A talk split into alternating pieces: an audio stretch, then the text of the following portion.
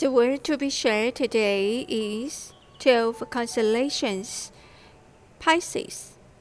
Pisces in Greek mythology, represented by the beautiful goddess Aphrodite and her son Eros.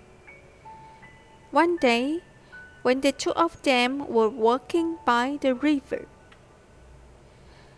Typhorus, the storm monster, suddenly appeared and attracted them.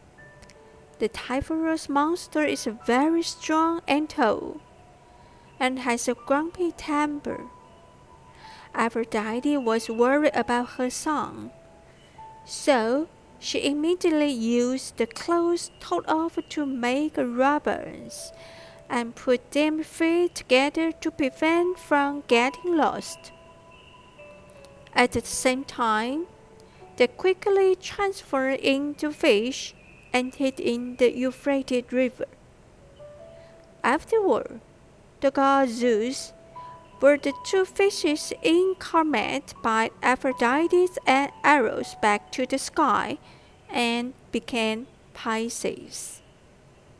The work Pisces of 1305 porcelain made a cute little angel doll with a fish each hand.